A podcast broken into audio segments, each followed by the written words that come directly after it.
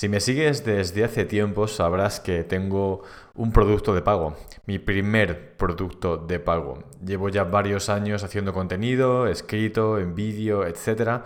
Y esta ha sido la primera vez que recibo una compensación económica por algo que creo, ya que no tengo publicidad eh, ni uso ningún tipo de sponsor. Esta experiencia, el crear el producto y el tener que venderlo, me ha dado un montón de lecciones y me gustaría compartir contigo algunas de ellas. He de empezar diciendo que la idea de crear un producto sobre Visual Studio Code, que es el curso, se llama Domina Visual Studio Code, es un editor de código, nació para ver si era capaz de en una semana desarrollar una idea, eh, crear el contenido, venderlo con todos los procesos que ello incluye y ver qué pasaba. Si era capaz de poner algo en la estantería, evidentemente en sentido figurado, ya que es un producto virtual, es un curso online, pero si era capaz de conseguirlo, de hacerlo. Y me he dado cuenta que producirlo es solo la primera parte. Lo más complicado luego es venderlo. Pero no venderlo porque sea difícil, porque haya mucha competición, ya que no conozco ningún otro curso de Visual Studio Code en castellano, sino por las propias limitaciones y miedo personal a vender. Básicamente por falta de confianza. No me entiendas mal, no tengo falta de confianza en mi contenido. Creo que es muy buen contenido, pero simplemente no estoy acostumbrado a vender. Es fácil para mí crear contenido en YouTube o un curso gratuito o un artículo y ofrecerlo sin más porque es lo que estoy acostumbrado a hacer.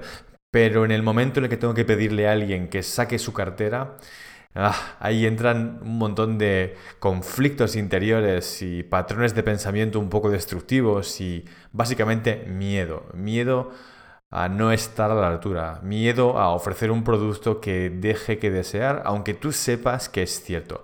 Es lo de siempre, es miedo a ser un impostor. ¿Qué me ha ayudado a superar este miedo? El pensar que si realmente crees que puedes ayudar a alguien, ya no es que sea tu derecho, sino tu deber hacerlo llegar a cuantas más personas puedas, sin condición. Aunque te tomen por pesado o por loco, es tu deber hacer la vida mejor de las personas. Y no tiene que ser nada grandilocuente, como la cura del cáncer, por ejemplo, sino pues una ayuda utilizando un editor que pues utilizamos muchísimas horas durante el día. Puedes hacer la vida mejor de alguien que simplemente lo utiliza de forma superficial y ahora puede aprender 4, 5, 6 técnicas que le hagan ahorrar tiempo y disfrutar más trabajando. Me refiero a ese tipo de ayuda, pero es una ayuda, ¿verdad? Supongo que estarás de acuerdo conmigo. Bueno, pues una vez entendido eso, ha sido mucho más fácil para mí. De hecho, al final de este podcast te voy a vender mi producto y creo que estoy en mi derecho y, como te decía, en mi obligación. Al principio te decía que si me sigues desde hace un tiempo, pues si es así, sabrás que lo cierto es que el dinero no es lo que más me interesa. Me interesa como cualquiera, pero no me mueve el dinero. Por ejemplo, en este caso, he regalado el curso a más de 25, incluso diría 30 personas que por circunstancias ahora mismo no pueden pagarlo. Pero piénsalo, no es que sea buena persona o lo haga por una empatía, en parte sí, sino también por propio interés. Y soy completamente sincero aquí. Si yo ayudo a alguien a tener éxito, ¿crees que no me beneficiaré yo también? ¿Acaso para conseguir lo que uno quiere no debe de ayudar a n número de personas a conseguir lo que ellos quieren? Te dejo con eso para que lo pienses cómo ayudar a las personas para que consigan lo que quieran, independientemente del ámbito. El mío es ámbito interactivo, desarrollo web, aprender a programar, JavaScript, etc. El tuyo puede ser, me imagino que algo parecido, porque si no, no estarías escuchando mi podcast, pero realmente da igual a lo que te dediques. Ofrece un montón de valor sin preguntar nada a cambio durante un tiempo considerable. Yo diría dos años o tres años, consistentemente en base a tus posibilidades, evidentemente, pero consistentemente, sin pedir nada a cambio, sin poner publicidad, eh, aguanta las ganas de monetizar.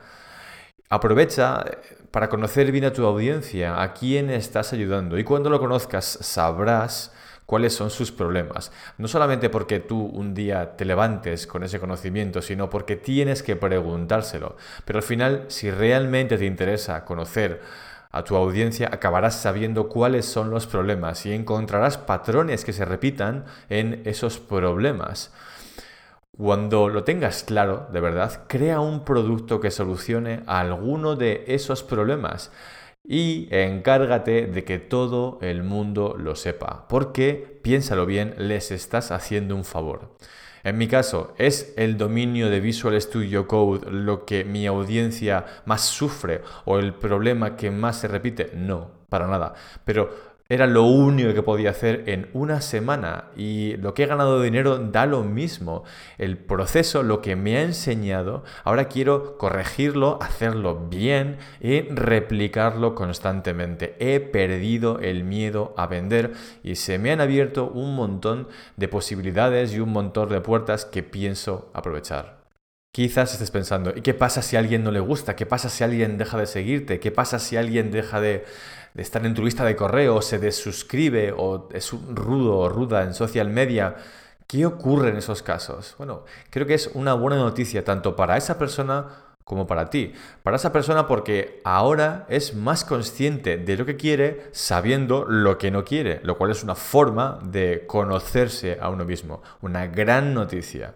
Y en tu caso, porque te hace un favor, ya que tú prefieres, créeme, la calidad antes que la cantidad. Así que es un win-win, como se dice, para ambos casos.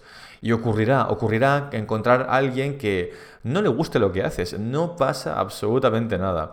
Estoy hablándome a mí mismo en este caso, pero eh, simplemente con esta pequeña experiencia de una semana ha sido un montón de trabajo, pero eh, me conozco más, conozco más el mercado, conozco qué hacer, conozco qué no hacer y ahora quiero repetir esta experiencia, pero en vez de en una semana, con el tiempo necesario, con las características necesarias y espero tener aún más éxito. Y por supuesto, te lo seguiré contando en este podcast. De todas formas, si quieres eh, que hable de algo específico o tienes alguna duda, puedes encontrarme en juan.wmedia.es. Envíame lo que quieras si es que tienes algo que decirme y quizás lo trate en este podcast o incluso podamos tener una pequeña conversación por correo electrónico. Muchas gracias por tu atención, seas quien seas. Hasta pronto.